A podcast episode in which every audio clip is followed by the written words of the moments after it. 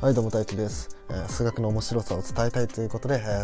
え、スタンド FM で数学の面白さを伝えたり、えオンラインサロンで、え数学講座をやったりしています、えちなみに今はねあの基礎編ということで文字の使い方とかだったり数分解みたいなことを教えてます。で最初の1ヶ月ね無料なんでよかったら気になる方は覗いてみてください。はい、それでは今回はとんがりコーンの中に円も楕円も放物線も入ってるっていう話をしようと思います。でまあ、もっと言うとね双曲線も入ってるんですけど、まあね、このとんがりコーンの中にこういろんな図形が隠れてるんですね。なんで今回はそれについて解説していこうと思います。はい、それではまずね皆さんにねとんがりコーンを想像してもらいたいんですけど、えー、とんがりコーンって、まあ、いろんな形あると思うんですけど中でもめちゃくちゃ綺麗なとんがりコーンっていうのを想像してください。どういうことかっていうとその一番下がもう綺麗な丸綺麗な円になっててそっからそのだんだんだんだんちょっとずつ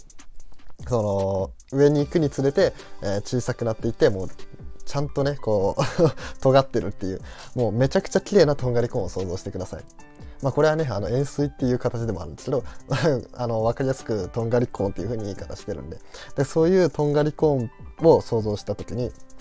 じゃあ円ってどこにありますかって言われたらまあ、もちろんこれとんがりコーン円の形してるんで横にスパッて切ってやれば円出てきますよね、まあ、そんなことしなくてもあの尖ってるところを掴んで裏面見てやれば円になってますよね。ということでもうここで円が1つありました。じゃあ次。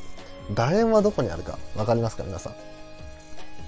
えこれはねさっきあの円を出す時に横にスパッて切るって言ったのがまあちょっとヒントになってくるんですけど、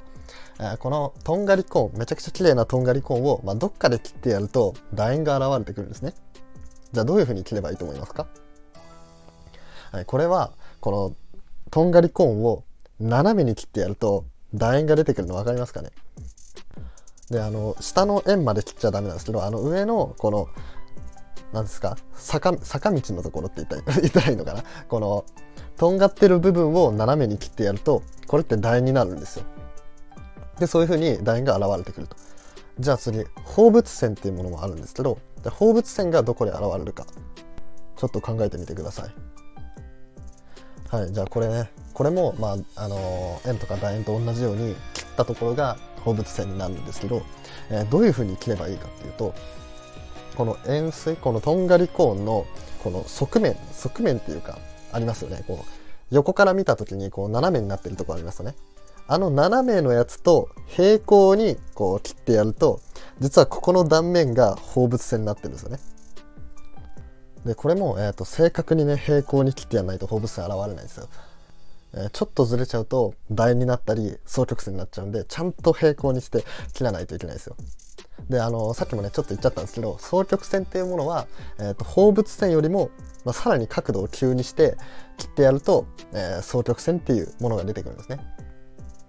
っていう感じでこのとんがりコーンっていうねこの形、まあ、円錐っていうものは円楕円放物線双曲線みたいなねこういうものがもこういうものを含んでるっていうことなんですね。でこれらの曲線、えー、円とか楕円とか放物線っていうものは、えー、例えば放物線は y イコール x2 乗円だったら x2 乗足す y2 乗イコール半径の2乗みたいな感じで、えー、これって全部 x の2乗か y の2乗、まあ、これが絶対登場してくる、まあ、そういうふうにそういうふうに表される、えー、図形なんですよね。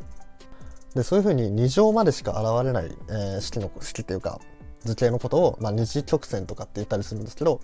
実はこの円錐っていうこのとんがりコーンの形の中にはこの二次曲線が全部詰まってるよっていう話でした。はい、それでは今回は以上にしたいと思います。えー、それではね、いつも通りいいねとかフォロー、コメント、レターとかお願いします。あとね、オンラインサロンで数学講座やってるので、で、そこね、あの、最初の1ヶ月無料なんでよかったら、えー、気になる方は覗いてみてください。はい、それじゃあ、バイバーイ。